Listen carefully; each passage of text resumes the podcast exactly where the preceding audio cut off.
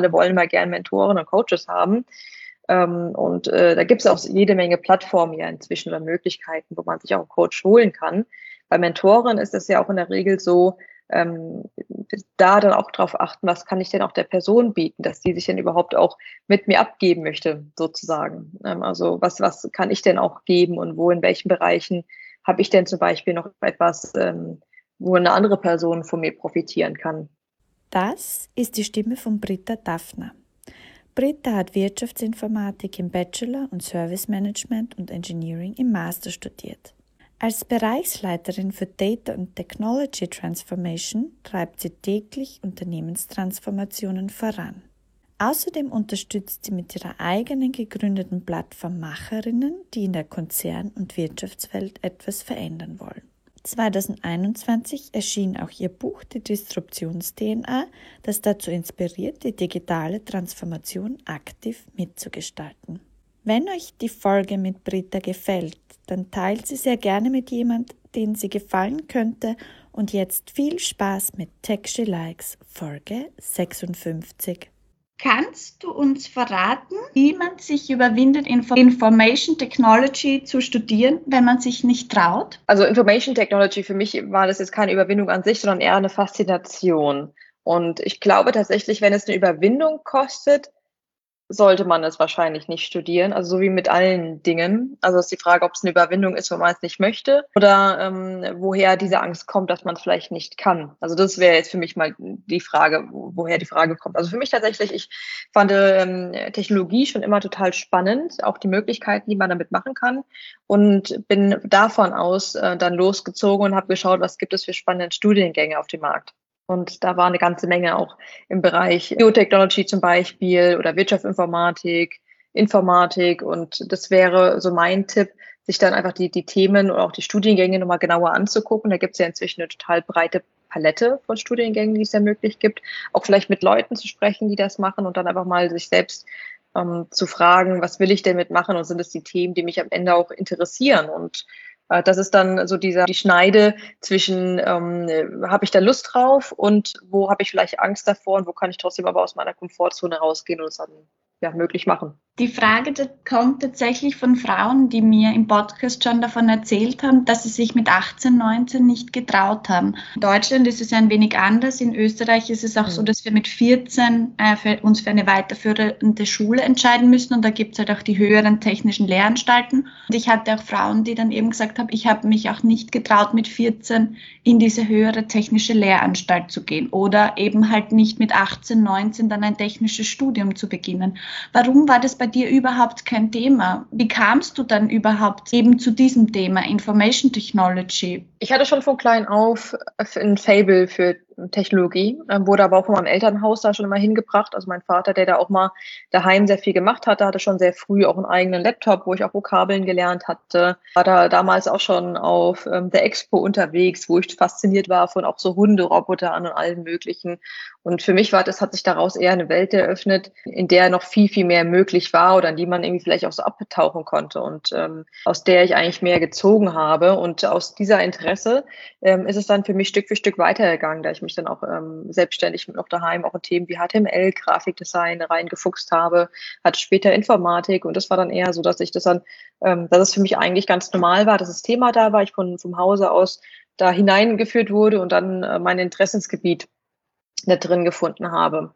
Ich bin abseits vom, vom Studium kann, ist, ist mein Plädo immer, dass ich die Dinge einfach mal probiere, auch wenn es außerhalb meiner Komfortzone liegt oder ich teilweise auch Angst davor habe. Und das ist natürlich, ich frage immer, was kann man Leuten ähm, empfehlen, die sich vor irgend, irgendwas ängstigen. Also zum einen ähm, wie, wie vorher schon auch gesagt, ähm, einfach mal informieren. Ich habe schon damals immer auch noch über StudiVZ, das gab es in Deutschland, ich weiß nicht, ob es in Österreich auch war, Leute angeschrieben, mit denen gesprochen, ähm, die das Studium gemacht haben, habe auch freiwillige Praktikas neben diesen Schulpraktikas gemacht und da einfach mal Leute kennengelernt und diese Welt äh, mir mal anzuschauen, was es denn eigentlich ist. Und äh, jetzt auch in weiteren Jobmöglichkeiten, die über die Jahre ähm, gab. Ich hatte, ich hatte auch so Angebote eben bekommen, Executive Assistant direkt für die Geschäftsführung zu sein und zu machen. Und damals dachte ich mir auch, ob ich das überhaupt kann, ob ich jetzt schon ready bin. Ich war damals ja auch äh, noch sehr, sehr jung und mir das auch so noch nicht zugetraut. Und trotzdem habe ich mir einfach gesagt, ich probiere es einfach mal, weil wenn ich es nicht mache, werde ich es später bereuen. Und das ist eigentlich so mein Credo, der sich so die Jahre bei mir immerhin durchgezogen hat. Also ich dachte, ich, ich probiere es mal, einen anderen Weg einschlagen oder dann doch noch was anderes machen oder eine andere Abbiegung nehmen. Funktioniert immer noch. Du hast jetzt ja deinen Vater erwähnt, dass der quasi begeistert war von Technologie und demnach scheint es sehr wohl einen Unterschied zu machen, ob Eltern Technologie positiv oder negativ gegenüberstellen, beziehungsweise ob Technologie einen Stellenwert hat. Hat es für dich auch jetzt äh, mit dem Thema einen Stellenwert auch gehabt, dass du ein Mädchen bist? Also war das auch ein Thema? Hast du jemals gehört, Mädchen interessieren sich nicht für technische Dinge oder ist es eigentlich, war das jetzt in deinem Aufwachsen überhaupt kein Thema auch? Das ist mich total spannend, äh, weil das für mich nie ein Thema war. Und eigentlich ist dieses Thema jetzt erst so vor drei, vier, fünf Jahren hochgekommen, als ähm, diese ganze Diversity-Debatte so groß aufgebauscht wurde bei mir war es schon immer so, auch als, als Kind, wir haben wirklich äh, geholfen, Schränke zu bauen. Mit den Nachbarsjungen war ich Fußball spielen, hatte genauso aber auch eben Mädchen ähm, als, als Freundin, mit denen ich dann eben, ich sag mal so in Anführungsstrichen, diese typischen Mädchensachen gemacht habe. Also da gab es für mich eigentlich ja keine Grenze. Meine Eltern haben mich weder in die eine noch in die andere Richtung äh, jetzt übermäßig bestärkt, sondern ich konnte da doch einfach machen, äh, was ich wollte und hatte da jetzt nicht ja, ich war, ich war mit diesen beiden Welten, sag ich mal, in Kontakt und konnte mich da in beiden Welten ausleben und da einfach meine Erfahrungen machen.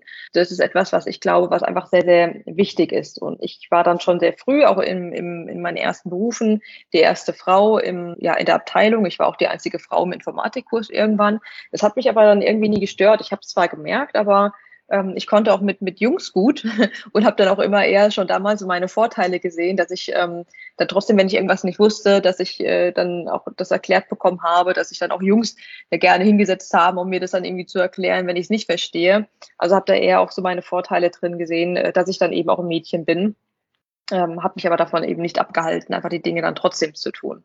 Und die Diskussion hatte ich tatsächlich letztens auch bei einer Panel-Diskussion, wenn es darum geht, äh, wie kriegen wir auch mehr Frauen in IT-Berufe. Und klar, auf der einen Seite bin ich ein ganz großer Verfechter, dass ich gar nicht nachvollziehen kann, warum Informatik oder IT oder Grundlagen von Technologie nicht schon längst verpflichtend in Schulen ist. Ich glaube, damit könnte man auch einiges, ähm, wenn man es so nicht vom Elternhaus mitbekommt, äh, dann trotzdem äh, von, von klein auf mitbekommen und diese Welt reinkommen und einfach auch diese Grundlagen mitlernen. Das sehe ich als einen ganz wichtigen Punkt, dass das jetzt nicht als irgendwas gilt, was, was Mädchen nicht können oder was untypisch ist, was Mädchen machen. Weil am Ende Physik, Chemie, auch das mussten wir dann seit der fünften, sechsten Klasse, ich weiß es schon gar nicht mehr, auch im Lehrplan haben. Warum nicht eben auch Informatik? Ich verstehe es auch nicht, warum es noch immer nicht verpflichtend ist und Informatik noch immer so ein Zusatz oder so ein Wahlpflichtfach auch ist und bleibt. Also das wundert mich auch. Du hast kurz erwähnt, so dieses Diversity-Thema ist für dich erst ja, vor ein paar Jahren gekommen. Hast du das Gefühl, dass wir das eben zu aufbauschen, dass wir künstlich das zum Thema machen oder ist es notwendig? Ich weiß nicht so rüberkommen, dass ich das Thema schlecht finde. Auf keinen Fall. Ich engagiere mich da auch in, in vielen Bereichen, weil ich auch der Meinung bin, wir brauchen viel mehr Frauen, auch in Führungskräften, in den höheren Positionen. Da haben wir ein echtes Problem. Und wenn man die letzten Jahre so anschaut, da hat sich auch immer noch zu wenig getan. Von dem her finde ich das auch fantastisch, äh, dass ähm, dieser Druck jetzt eben auch auf Unternehmen gemacht werden, dass immer mehr Unternehmen auch ähm, nicht nur aus Marketingzwecken sagen, sie wollen da was tun, sondern sich auch aktiv Ziele setzen, um bis 2020, äh, nee, 2030 ähm, 50-50 Frauen, Männer auch drin zu haben oder andere auch teilweise schon bis 2025. Und das ist auch notwendig. Und das finde ich auch sehr, sehr gut. Und äh, für mich ist Diversity auch nicht nur das Thema Frauen und Männer, sondern eben, wie kriegen wir alle möglichen Unterschiedlichkeiten von Menschen ähm, jetzt zum Beispiel in Unternehmen gleichberechtigt hinein, gleich unterschiedliche Typen, unterschiedliche auch ähm, Herkunftsorte, unterschiedliche Denkweise, all das befördert ja zum Beispiel auch Innovation. Und das ist ja all das, was auch Unternehmen möchten. Und deshalb äh, glaube ich, ist dieser Fokus darauf sehr, sehr wichtig für mich persönlich, wenn ich es jetzt nochmal auf, ähm, Frauen, auf, vor allem auf dieses Frauenthema zurückführe, ist mein Wunsch, dass wir noch mehr auch Formate haben, wo wir wirklich auch Männer und Frauen zusammenführen. Ich, ich sehe ähm, und bin selbst auch Teil von ganz vielen auch Frauenformaten, was ich sehr, sehr hilfreich, auch persönlich hilfreich finde, schon alleine auch was mein Netzwerk zum Beispiel angeht. Würde mir aber wünschen, jetzt eben im nächsten Schritt, dass wir auch jetzt ähm, diese, dieses, diese Wege wieder zusammenführen und eben auch genau zum Beispiel solche Formate auch wieder die Männer mehr mit einbeziehen um das wirklich voranzutreiben. Weil es für mich irgendwie nie so ein großes Thema war, heißt es nicht, dass wir da extrem Nachholbedarf haben. Denn äh, ich hatte vielleicht an vielen Stellen auch das Glück, dass ich die richtigen äh, Führungskräfte hatte, die mich gefördert und gefordert haben, egal ob ich jetzt eine Frau oder ein Mann bin, ohne jetzt großen Vorteil, aber auch keine Nachteile gehabt zu haben. Es ist aber in vielen Bereichen eben nicht so. am Ende haben wir als Frauen, glaube ich, schon per se einen Nachteil, wenn es auch darum geht, eine Familie zum Beispiel aufzubauen, dass wir dann per se schon ähm, einige Wochen, Monate oder vielleicht auch gar Jahre dann eben auch raus müssen, ähm, weil wir ja am Ende auch ähm, schönerweise auch die Kinder bekommen. Ja, all solche Dinge, da, da müssen auch Unternehmen äh, Rücksicht drauf nehmen. Und das finde ich schön, dass es da jetzt inzwischen solche Bewegungen gibt. Und ähm, aus meiner Sicht auch die Männer, die jetzt auch in meiner Generation sind, dass da auch immer mehr Lust haben, ähm, auch äh, Hausmannsthemen äh, zu übernehmen und auch mehr für die Kinder da zu sein und dass es ein mehr ein Miteinander ist ähm, und weniger an diesen typischen Rollen zu denken. Das Thema Diversität. Du hast jetzt schon gesagt, du engagierst dich in unterschiedlichen Frauennetzwerken. Wie lebst du das nach persönlich in deinem Umfeld? Also hast du jetzt auch persönlich Erfahrung, sei es jetzt mit einer interkulturellen Beziehung, arbeitest du in einem interkulturellen Team oder hattest du Erfahrung damit? Also von meinem Team, ich äh, hatte das ähm, ein neues Team seit 2016 auch ähm, mit aufgebaut und da haben wir auch am Anfang sehr großen Fokus drauf gelegt und hatten tatsächlich am Anfang auch wirklich 50-50 Männer, Frauen und ich bin ja auch in einem sehr technischen Beruf unterwegs. Momentan gab es da ein paar Verschiebungen und ähm, da haben wir jetzt doch auch wieder einen Männerüberhang, aber ich persönlich achte da schon auch sehr drauf, dass, dass das Team auch sehr ausgeglichen ist. Ich selbst arbeite in einem internationalen Umfeld, habe auch einige ähm, auch mal eine Zeit lang in Shanghai gearbeitet, aber sonst eben auch durch meine Arbeit bei IBM einfach sehr global unterwegs mit unterschiedlichen Hintergründen, mit verschiedenen Zeitzonen, mit allem Möglichen, was ich aber auch total spannend finde. Und ähm, da ist es für mich eigentlich gang und gäbe, ähm, mit unterschiedlichen Menschen eben zu arbeiten und da auch möglichst ähm, solche Teams zusammenzustellen, weil ich selbst äh, in der Vergangenheit gemerkt habe, wie wichtig es ist, unterschiedliche Ansichten, Perspektiven oder auch Erfahrungen zusammenzubringen, weil genau da auch die besten Ideen ähm, daherkommen, Ideen, ähm, wenn ich selbst ähm, an, an die ich vielleicht gar nicht gedacht habe und ähm, was da dann zustande kommen kann, wenn man da eben zusammenarbeitet. Gibt es da so Beispiele aus dem Leben, wo du gesagt hast, aha, an das habe ich jetzt noch gar nicht gedacht, hm, spannend, das habe ich so noch nie gesehen. Also gab es solche Momente da? Ja, ich überlege gerade, ob es mir dieses, ob es jetzt so ein eines Beispiel gibt. Also ich habe das ständig, dieses Thema, weil ich ja ständig auch an neuen Themen arbeite oder wie First äh, immer auch diese sogenannten First of a Kind Projekte machen, wo wir noch gar nicht, also Projekte umsetzen, die vielleicht noch niemand vor uns umgesetzt hat, doch die komplett neu sind. Und ähm, ich persönlich habe bei mir immer gemerkt, ich bin dann doch sehr, ich habe ganz, ganz schnell eine Idee und will dann direkt losrennen. Und da habe ich die letzten Jahre immer wieder gemerkt, ähm, dass es dann Sinn macht, erst sich nochmal Zeit zu nehmen, mit allen zusammenzusetzen, auch Brainstorming-Sessions zu machen. Ähm, klar auch mit den, mit den Nutzern, wenn wir sagen, wir wollen auch userzentrisch das Ganze zu erarbeiten, ähm, uns anzugucken. Und ähm, da merkt man dann doch, dass dann auch die eigene ähm, Idee, die man hatte, vielleicht nicht immer, immer, immer unbedingt die beste ist. Also zum Beispiel hatten wir auch vor einigen Jahren eine E-Mail-Automatisierungslösung gebaut, die auch im Contact Center Serviceagenten unterstützen sollten, ähm, dass äh, quasi, dass denen ein Dashboard, ein mit KI gestütztes Dashboard äh, zur Verfügung gestellt wird, mit denen sie Anfragen per E-Mail viel schneller beantworten können. Und ähm, auch mit den Diskussionen mit anderen Menschen und auch mit dem Team, wie man genau so ein Dashboard hochziehen kann, ähm, ergaben sich da ganz neue Ideen, sei es neue Funktionen, die da rein müssen, was überhaupt erstmal die Arbeit beschleunigt, sei es auch die Darstellung, wie Informationen dargestellt ähm, werden müssen. Ähm, das ist unheimlich spannend und sich genau diese Fragen äh, vorher zu stellen, bevor man dann einfach direkt loslegt mit der Umsetzung. Das äh, ist, spart einem oftmals dann auch viel Zeit im Nachhinein. Du würdest am liebsten immer gleich direkt losrennen. Ich bin da genauso wie du. Bist du ein impulsiver Mensch? Impulsiv, na, ich glaube gar nicht, nee, glaube ich nicht. Ich bin dann doch auch sehr überlegt. Ähm, ich glaube, es ist bei mir schon ganz gut ausgewogen zwischen so rational und einfach so einem Impuls, den ich bekomme. Ähm, aber in der Regel schon auch ganz gut durchdacht. Bei mir ist es so, ich durchdenke das nur relativ zügig und treffe dann sehr schnell eine Entscheidung. Ähm, und da bin ich einfach sehr, sehr schnell. Und wir haben in, ähm, zum Beispiel schon vor ein paar Jahren bin ich noch ein Assessment Center Leadership Ausbildung auch durchlaufen, wo man dann auch durch mehrere Tage verschiedene Übungen durchgehen musste. Und damals wurde mir schon wieder gespiegelt, dass ich ganz schnell für mich so die Lösung schon sehe, die vielleicht andere Leute noch nicht äh, sehe.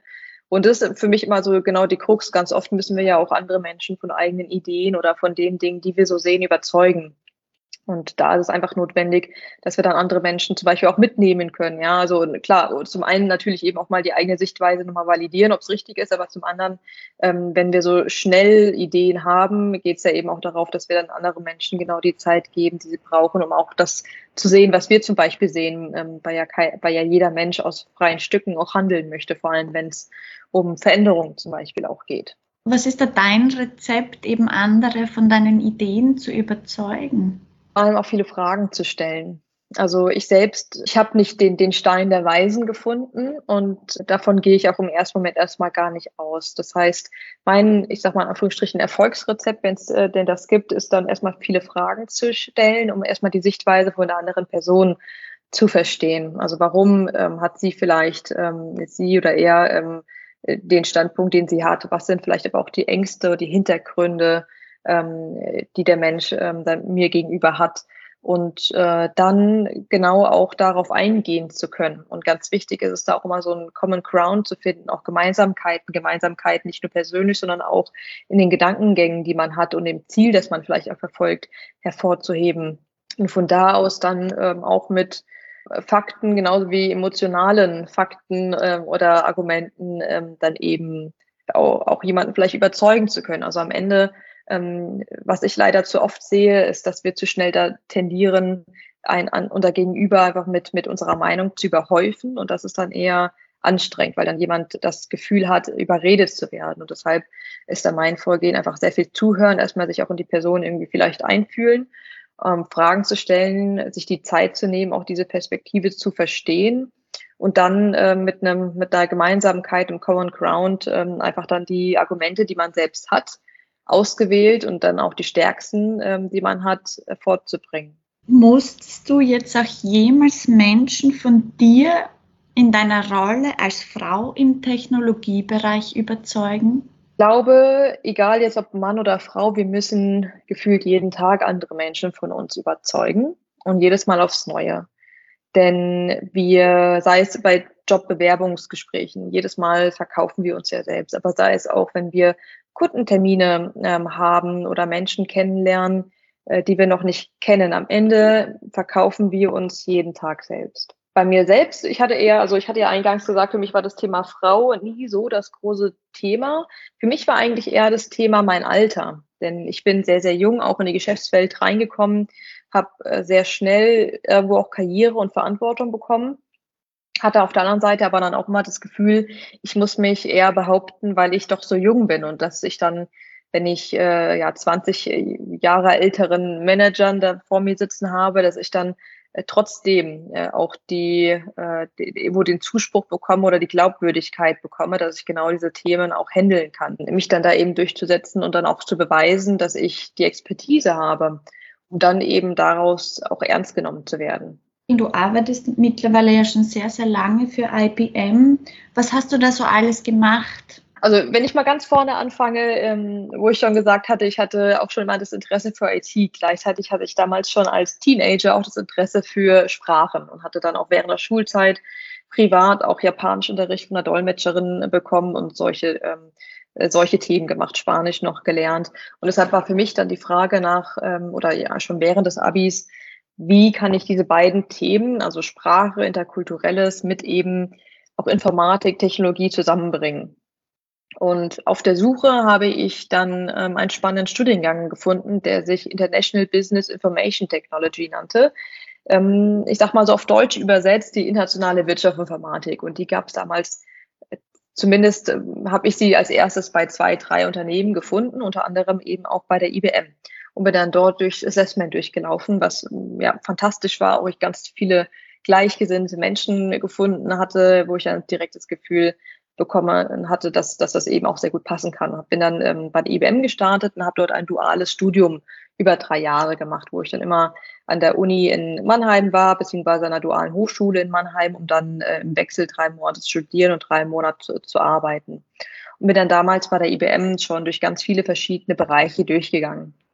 Das heißt, angefangen ähm, vom Marketing, Sales, Consulting, ähm, war dann da eben auch im Ausland, in verschiedenen Städten in Deutschland unterwegs und das war für mich wirklich grandios, weil ich inhaltlich viel gelernt habe. Ich habe aber auch viel gesehen, mir viele auch meine eigene Meinung bilden können, was ich möchte und was ich nicht möchte und bin dann sehr schnell in den Bereich Analytics, Datenanalyse hineingeschlittert, weil ich das Thema total spannend fand und immer das Gefühl hatte, man kann dort aktiv was verändern. Das heißt, mit Maschinen, mit Analysen, Maschinen schneller machen, ähm, die Welt ein Stück weit intelligenter machen und das sogar irgendwie messen, sei es ähm, zum Beispiel durch eine intelligentere Ampelschaltung ähm, den Verkehrsfluss besser zu steuern. Und das war etwas, was, was ich immer ähm, dann sehr spannend fand und wollte den Weg weitergehen. Und dann bin ich eben nach meinem dualen Studium auch in einen ähm, damals in den Softwarebereich von der IBM eingestiegen und habe ähm,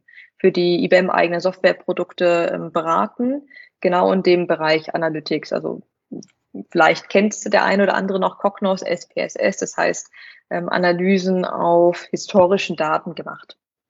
Und äh, das habe ich eine ganze Weile gemacht, hatte dann auch mal die Möglichkeit, schon recht früh auch das Projektmanagement Office ähm, zu leiten, äh, da die eigentliche Leiterin schwanger wurde und die Vertretung auch schwanger wurde und ich das dann äh, ein halbes Jahr auch äh, mal ähm, aus der Perspektive leiten durfte. Und da dann auch schon sehr, sehr früh auch so in Anführungsstrichen Management-Erfahrung sammeln konnte, sei es, wie muss man ähm, Reportings gestalten, wie muss man auch ähm, solche Dinge ans obere Management kommunizieren, ähm, was bedeuten bestimmte KPIs und Zahlen im Zusammenhang etc. Und das habe ich dann ein halbes Jahr gemacht, bevor ich dann wieder in die Beratung zurückgegangen bin. Und äh, dann kam auch die Zeit, ich habe dann parallel auch noch einen Master am KIT in Karlsruhe gemacht und habe auch da mitbekommen, dass das Thema künstliche Intelligenz ähm, sehr, sehr groß auch in der Wirtschaft wieder wurde. Das gab es ja vor einigen Jahren schon mal, dieser sogenannte AI-Winter und äh, ist dann aber wieder hochgekommen mit ganz neuen Möglichkeiten, auch ähm, die durch die neue Rechenpower und die neuen ja, wissenschaftlichen wie eben auch technischen Entwicklungen erstmal ermöglicht wurde und hatte dann auch meine Masterarbeit auch schon über das Thema künstliche Intelligenz geschrieben. Und das war so dann auch der, ähm, der Antrieb zu sagen, ich möchte mich gern auch beruflich in die Richtung weiterentwickeln. Äh, hatte mir dann eine Stelle auch innerhalb der IBM in einer ganz anderen Business Unit gesucht, in der eigentlichen Beratungseinheit der Großen, weil ich dann auch Lust hatte, in größere Projekte mit einzusteigen, da irgendwann mal auch die Verantwortung über große Projekte mitzubekommen ähm, und hatte dann dort ähm, eigentlich eine schöne Position gefunden in einem Bereich, der sich damals Advanced Analytics nannte. Den Job damals habe ich dann allerdings doch nie angetreten, ähm, weil ich dann ein, zwei Wochen ähm, den Anruf vom Sekretariat der Geschäftsführung bekommen hatte, ob ich nicht Lust hätte, Executive Assistant für den neuen Geschäftsführer zu werden, da ich auf irgendwelchen Talentlisten aufgetaucht bin und ähm, er eben einen neuen, ja, eine neue ähm, Assistenz sucht. Und ähm, das war dieser Punkt, den ich vorhin schon mal angesprochen hatte, wo ich ja auch für mich erstmal überlegt hatte, hm, kann ich das eigentlich? Ich bin ja noch relativ jung und frisch überhaupt im Beruf drinne gewesen die Neugierde hatte das Ganze dann aber dann doch äh, wettgemacht und ich bin das dann angetreten und habe dann etwas über ein Jahr ähm, diese Stelle ausgefüllt. Also bei IBM ist es typisch, dass man so etwas immer so plus minus ein Jahr macht, weil dann einfach die Erfolgskurve, also die Lernkurve einfach nicht mehr so hoch ist und normalerweise macht man eigentlich auch so einen Job, wenn man in der Regel auch schon ähm, höheres Management-Erfahrung hat, um danach eigentlich so die nächsten großen Schritte weiterzugehen. Und es war ein bisschen untypisch, dass ich dann äh, dort auch drin gelandet bin. Ja, man kann ja sagen, klar, zum einen als Frau, aber dann doch eben auch als sehr, sehr junge Frau mit wenig Erfahrung. Ähm, war für mich aber eine fantastische Zeit, wo ich unheimlich viel gelernt habe, sehr, sehr viel gearbeitet habe, aber eben ähm, für mich unheimlich viel mitgenommen habe. Sei es intern, wie auch ähm, eine Unternehmensleitung funktioniert, wie auch Unternehmensstrategien passieren, aber auch ein Einblick in die verschiedenen Themen, in die verschiedenen Industrien, ähm, wie verschiedene Karrierewege auch funktionieren, wie man intern wie auch extern kommunizieren muss. Habe natürlich auch innerhalb der IBM ein riesiges Netzwerk aufgebaut, ähm, das mir sicherlich auch bis heute noch hilft und ähm, dann, als diese Zeit sich eher so dem Ende neigte, war dann die Frage für mich, wie geht's weiter? Und ich wollte nach wie vor in den Bereich künstliche Intelligenz zurück. Hatte über das Jahr auch gesehen, ähm, dass vor allem zu dem damaligen Zeitpunkt in Banking und Insurance, das heißt Versicherung, auch noch ähm, da sehr spannende Anwendungsfälle auch mit KI umgesetzt wurden und habe dann mit einem Partner, ähm, ein ja, Executive Partner, ähm, auch ähm, einen neuen Bereich innerhalb der IBM mit aufgebaut, wo wir in ähm, KI beraten haben und vor allem mit dem Fokus auf Banking. Und das hat sich die letzten Jahre weiterentwickelt. Ähm, auch IBM hat sich weiterentwickelt äh, aus dem ersten ähm, Trüppchen, die damals Beratung für KI gemacht haben. Das war eine Handvoll von Menschen, vielleicht 20 Leute. Das ist jetzt ein riesen Team über Deutschland, Österreich, Schweiz geworden mit inzwischen fast 300 Menschen. Ähm, der Bereich hat sich auch immer mal wieder verändert und umstrukturiert und äh, da ähm, leite ich inzwischen einen Bereich, der ähm, ja, sich Data and Technology Transformation nennt, wo wir immer noch vor allem auf dem Bereich künstliche Intelligenz und Data Science beraten, wo ich ein Team habe von äh, ja, Business Analysten bis Data Scientisten, ähm, aber auch Front- und Backend-Programmierern, also alles Mögliche, um genau solche Projekte zu stemmen, was ähm, ja sehr, äh, sehr spannende Themen und sehr viele vielfältige Themen am Ende auch mit sich bringt. Das war jetzt eigentlich so der Weg bis heute, sei es also zumindest von der beruflichen Sicht. Du hast ja jetzt sehr viel ausprobiert und du hast da immer wieder Neues gemacht. Gab es jetzt da auch immer Personen, die dich da unterstützt haben, also die für dich auch ein Vorbild waren, beziehungsweise hattest du auch so Mentorinnen, Mentoren oder Coaches, die dir dabei geholfen haben, da auch immer wieder reinzufinden oder hast du das alles im Alleingang gemacht? Ich habe mir immer die Leute gesucht, die ich brauchte. Zum einen habe ich schon immer darauf geachtet, mir auch die richtigen Manager zu suchen, wenn das eben auch möglich war. Von Anfang an darauf zu achten, habe ich das Gefühl, das ist eine Person, mit der ich persönlich gut kann und die mich am Ende eben genau fördern und fordern wird. Und das war, da würde ich mal behaupten, habe ich mir sehr, sehr gute Menschen ausgesucht. Bei anderen war es natürlich aber irgendwo auch ein Zufall. Also jetzt für den Geschäftsführer, mit dem ich gearbeitet hatte, der äh, habe ich am Anfang nicht gewusst, dass, dass wir so gut miteinander arbeiten werden. Und ähm, da habe ich dann zum einen halt von meinen Managern auch immer sehr viel auch eingefordert, weil ich dann selbst immer so eine Idee hatte, wo möchte ich hin und wie will ich mich weiterentwickeln. Also auch konkret, sei es nach Trainings, nach weiteren Möglichkeiten immer wieder auch aktiv gefragt und es eingefordert. Auf der anderen Seite habe ich immer selbst ähm, auch geschaut, wo kann ich weitere Mentoren finden. Also vor allem am Anfang viel auch innerhalb meines eigenen Konzerns habe ich schon immer wieder darauf geachtet, ähm, Leute zu finden, die weiter sind als ich, die vielleicht auch in anderen Geschäftsbereichen sind, dass ich äh, mir da die Leute suche, wo ich sage, da kann ich gerade Impulse, Inputs brauchen, sei es ähm, zum Beispiel habe ich dann eine immer stärkere ähm, Sales-vertriebliche Rolle angenommen. Vertrieb etwas, mit dem ich früher keine oder wenig Berührungspunkte hatte und habe mir dann eben auch Leute gesucht, die vor allem hauptsächlich im Vertrieb unterwegs sind, um auch von denen äh, lernen zu können oder eben auch meine Fragen, die ich so hatte, an die anbringen zu können. Und ähm, das hat mir immer sehr, sehr geholfen. Und dann jetzt die letzten Jahre habe ich verstärkt auch mein Netzwerk ähm, extern aufgebaut, weil ich das extrem spannend fand, auch mal aus dieser eigenen Blase rauszukommen und einfach andere Menschen auch aus anderen Bereichen kennenzulernen. Und dieses Thema Networking, das ist ja so ein Thema, da muss man einfach mal anfangen und dann trifft man von einem zum anderen Menschen. Und da habe ich die letzten Jahre unheimlich tolle Menschen kennengelernt aus verschiedensten Bereichen, die mich beruflich, privat, in den verschiedensten Lebenbereichen immer wieder weiterhelfen, äh, weil ich da einfach mit auch die Leute gesucht habe, die ich da zu den verschiedenen Themen brauche und wo man sich gegenseitig immer wunderbar austauschen kann. War das Geschlecht bei der Auswahl von diesen Menschen für dich relevant? Ich muss schon sagen, ganz viele meiner Mentoren waren männlich. Und da hatte ich dann sogar einen meiner Mentoren mal gefragt, welche Frau er mir denn vielleicht auch mal empfehlen kann, weil ich eben genau auch das mal sehen wollte von einer Frau in sehr, sehr hohen Führungspositionen, mit der ich mich dann immer regelmäßig auch mal getroffen und unterhalten hatte. Und da war es mir dann tatsächlich auch wichtig, auch eine Frau zu haben. Und die letzten Jahre hat sich dann doch tatsächlich, wo das Netzwerk und die Kontakte auch immer größer wurden, automatisch ergeben, dass es inzwischen ein bunter Mix ist aus allen. Ähm, für mich war aber der, das Geschlecht jetzt nicht der primäre ausschlaggebende Grund, sondern immer, ob es mit der Person irgendwie gepasst hat und ob ich von der Person auch was lernen kann. Am Ende aber natürlich auch, ob ich auch der Person am Ende auch was geben kann, weil das ist immer so dieses Thema, alle wollen mal gerne Mentoren und Coaches haben. Ähm, und äh, da gibt es auch jede Menge Plattformen ja inzwischen oder Möglichkeiten, wo man sich auch einen Coach holen kann.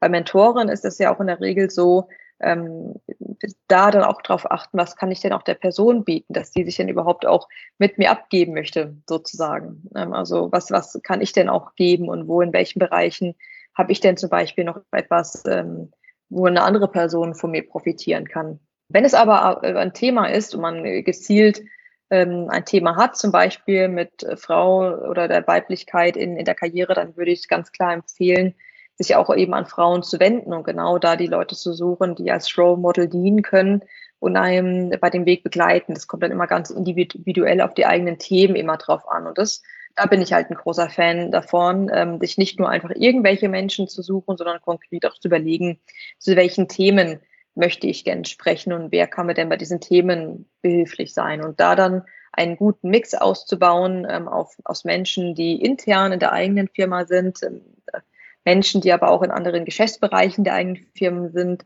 genauso wie aber eben vor allem auch die externe Sicht nicht außer Acht zu lassen, weil das ist dann doch auch ganz toll, immer auch mal ähm, eine andere Welt oder eine andere Kultur kennenzulernen mit Menschen, die einem da ganz fremd oder mit einem anderen Blick auf, auf das Unternehmen ähm, draufschauen, in dem man eben arbeitet und einem dann nochmal ganz andere Tipps und Ratschläge geben können. Ich kenne sehr viele Menschen, ähm, Studienkolleginnen und Kollegen von mir, die nach dem Studium genauso wie du eigentlich diese Beraterinnenrolle, Beraterrolle innehatten oder als Consultant eingestiegen sind. Warum ist es ähm, ein spannender Einstiegsjob nach dem Studium, als Consultant tätig zu sein? Lustigerweise, und da bin ich ganz ehrlich, ich hatte, ähm, war in dieser Consulting-Rolle in meinem dualen Studium in einem der letzten Einsätze und ich hatte von Consulting noch gar keine Ahnung. Ich konnte mir auch diese Consulting-Welt gar nicht vorstellen und wusste da gar nicht, was auf mich zukommt. Das war extrem spannend und habe dann einfach gesehen, dass es für mich eine sehr vielfältige Aufgabe mit sich bringt. Ich konnte viele verschiedene Unternehmen oder auch Kunden sehen mit verschiedenen Themen und das ist etwas, was mich einfach sehr angesprochen hat, weshalb ich dahin weitergehen wollte. Und aus der Erfahrung kann ich jetzt von heute sagen, ähm, ich kann es tatsächlich jedem nur empfehlen, also jedem, der irgendwie persönlich zumindest daran ein Interesse hat und eben auch mit den, mit den positiven Weben, vielleicht auch den negativen Faktoren, die so ein Job mit sich bringt, umgehen kann, mal in so einen Consulting-Job reinzugehen, weil die Lernkurve ist einfach unheimlich schnell und die Geschwindigkeit im Consulting kann sehr, sehr schnell sein. Entsprechend vielleicht auch die Arbeitszeiten auch mal belastender und höher, genauso wie vielleicht auch mal der Druck mal äh, zu gewissen Zeiten, wenn eben Abgaben sind, auch mal ein anderer ist. Aber am Ende bekommt man dadurch genau die Möglichkeit, sehr schnell zu wachsen und viele verschiedene Dinge zu sehen und sich vor allem einmal auszuprobieren. Und dann gibt es sicherlich Menschen, die dann nach zwei, drei Jahren sagen, sie haben da keine Lust mehr drauf, sie möchten vielleicht irgendwie in die Industrie gehen oder was anderes machen. Es äh, gibt einen genau diese Möglichkeit, einfach in verschiedene Industrien reinzugucken und dann auch für sich mal zu eruieren, was möchte ich eigentlich. Ich würde aber eben auch jedem äh, gleichzeitig auch die Empfehlung mitgeben, schaut euch am Ende auch die Arbeitgeber sehr genau an, denn ähm, Consulting ist nicht gleich Consulting. Auch die unterschiedlichen Firmen äh, haben äh, unterschiedliche Schwerpunkte und sich da einfach mal bewusst zu machen, in welche Richtung möchte ich denn gehen. Und soll es eher ein technisches Consulting sein, soll es ein reines strategisches Consulting sein, wie sollen Karrierepfade entwickelt werden, wie viel Freiheiten möchte ich im Job haben? Und da unterscheiden sich dann die Unternehmen einfach sehr stark nach dem Studium auch ähm, sehr mit der Consulting-Branche gespielt und habe also es gab auch immer recht viele Angebote, wo Consultants ähm, gekommen sind in unterschiedliche Lehrveranstaltungen und quasi von geworben haben für ihr Unternehmen auch. Und ich kann mich damals noch erinnern, dass mein damaliger Freund zu mir gesagt hat, mach das ja nicht. Ähm, du, geh, du wirst dann in diesem Job untergehen, weil du die ausbrennst. Hattest du jemals über die Jahre hinweg das Gefühl, dass du dich auch ausbrennst äh, in deinen Tätigkeiten? Also war das jemals auch knapp? Den Punkt, den du nennst, ist ein ganz spannender. Das ist gar nicht aus meiner Sicht so einfach zu beantworten. Denn zum Beispiel, wenn ich zurückblicke auf diese Zeit als Executive Assistant, ich habe damals unmenschlich viel gearbeitet hatte aber nie das Gefühl auszubrennen, weil ich irgendwie auch sehr, sehr, sehr erfüllt von dem Job war und mir das einfach extrem viel Spaß gemacht hat. Und dann ähm, auch die Gefahr für mich gar nicht da war, auszubrennen. Sicherlich ist es immer wichtig, seine Urlaube auch zu machen und immer wieder auch ähm, Erholungsfaktor mit einzubauen, immer wieder auch drauf zu achten, dass man diese Zeiten hat.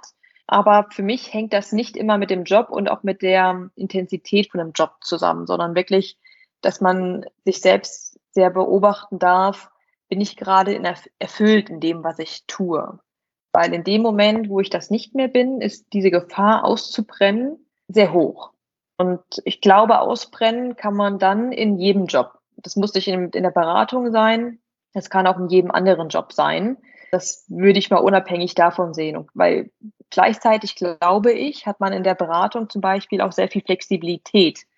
Ähm, das äh, also ja kommt sicherlich auch wieder aufs Unternehmen drauf an, aber gleichzeitig hat man auch ein, die Flexibilität, die man nutzen kann oder die man auch erstmal lernen kann zu nutzen, sei es von wo man teilweise arbeitet ähm, oder was man eben tut.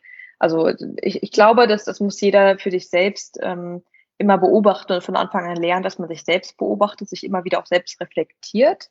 Macht mir das gerade Spaß? Fühle ich mich gerade gut? Wie fühlt sich irgendwie auch mein Körper? Bin ich häufig krank? Fühle ich mich erschöpft? Was brauche ich und was sind auch die Dinge, die mir gut tun? Also sei es äh, mal zur Massage gehen oder vielleicht einfach mal einen Spaziergang draußen, auch das kennenzulernen. Was sind so die Dinge, die mich schnell wieder runterbringen, die mich aus dem Stress rausholen?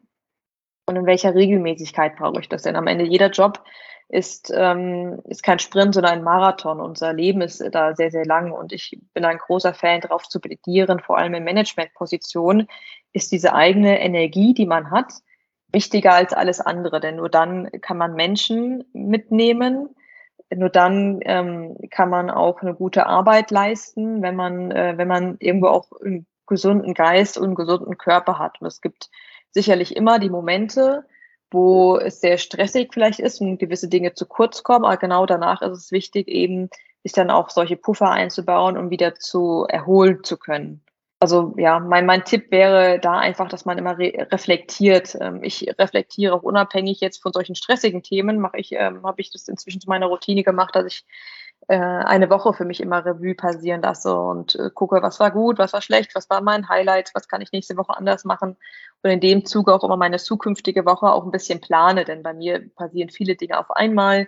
Und auch da ist dann die Gefahr sehr hoch, dass man viele Dinge vielleicht vergisst. Ähm, und genau das ist für mich so mein, mein Geheimrezept, dass ich mir einmal bewusst werde, was steht die Woche alles an, was sind die ähm, einzelnen To-Dos und dann fällt mir auch nichts unter den Tisch und sich da immer wieder regelmäßig zu hinterfragen und einfach aufmerksam zu sein, ob das, was man möchte oder das, was man gerade tut, alles in die richtigen Wege läuft, ist für mich so der beste Motor, genau diesem Burnout-Effekt ähm, ja, entgegenzutreten. Planst du also auch Zeiten fürs Nichtstun ein in deinem Stundenplan, sag ich jetzt mal?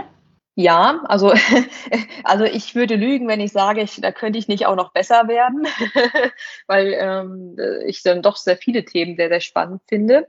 Ähm, aber ich plane bewusst auch solche Zeiten ein, also auch Zeiten äh, zum Reflektieren, habe mich jetzt auch ähm, seit auch Corona wirklich zur Gewohnheit gemacht, dass ich jeden Morgen 10 Minuten, 15 Minuten, manchmal sogar auch 20 Minuten auch Yoga mache ähm, dass ich regelmäßig am Wochenende auch irgendwas Schönes unternehme, habe eine gute Freundin, mit der wir immer mal wieder wegfahren.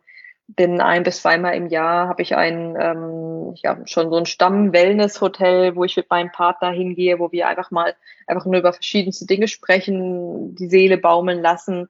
All solche Dinge, die sind für mich jetzt schon zur Routine oder zum Standard geworden, dass ich die regelmäßig bei mir einplane.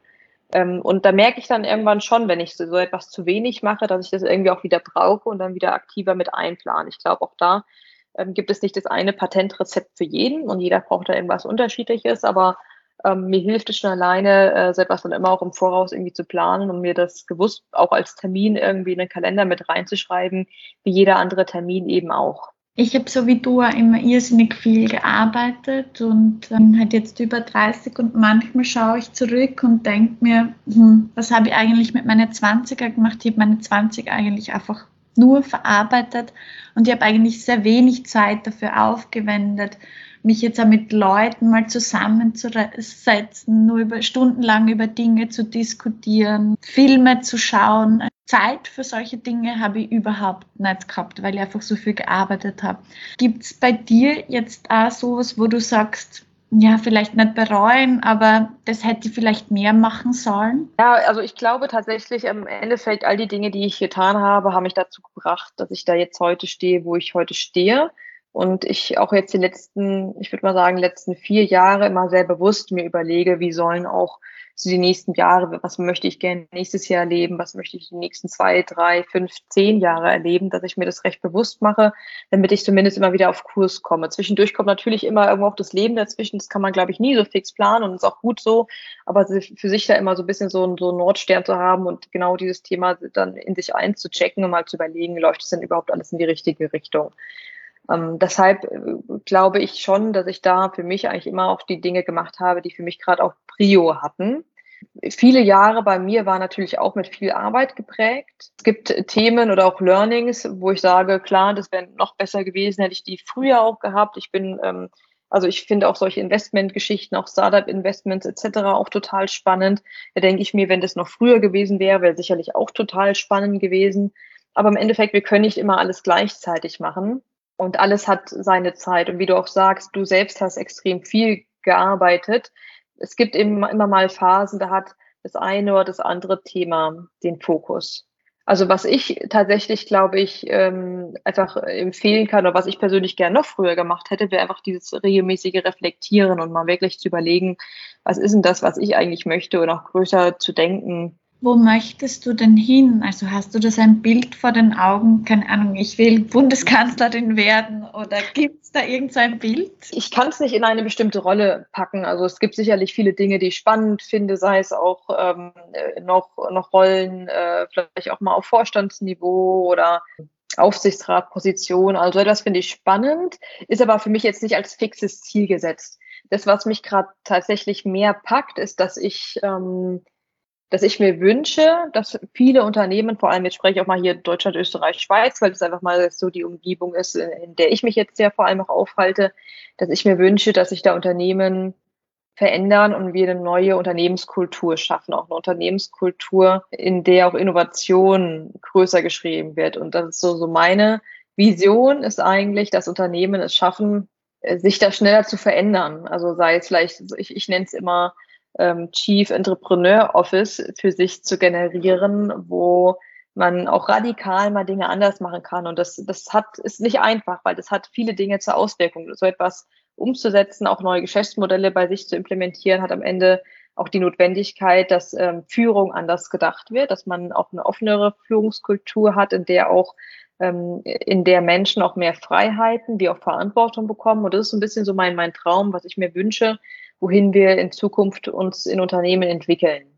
Und das ist eigentlich mein Wunsch, den ich für mich habe oder warum ich am Ende auch all das tue, was ich tue. Sei es zum einen, äh, dass ich arbeite, um auch ähm, genau ähm, ja Walk the Talk, dass ich selbst auch daran arbeite, ähm, die Dinge auch mit meinen Leuten in meinem Bereich, in meinem Unternehmen genauso umzusetzen und auch so vorzuleben, wie ich es mir wünsche.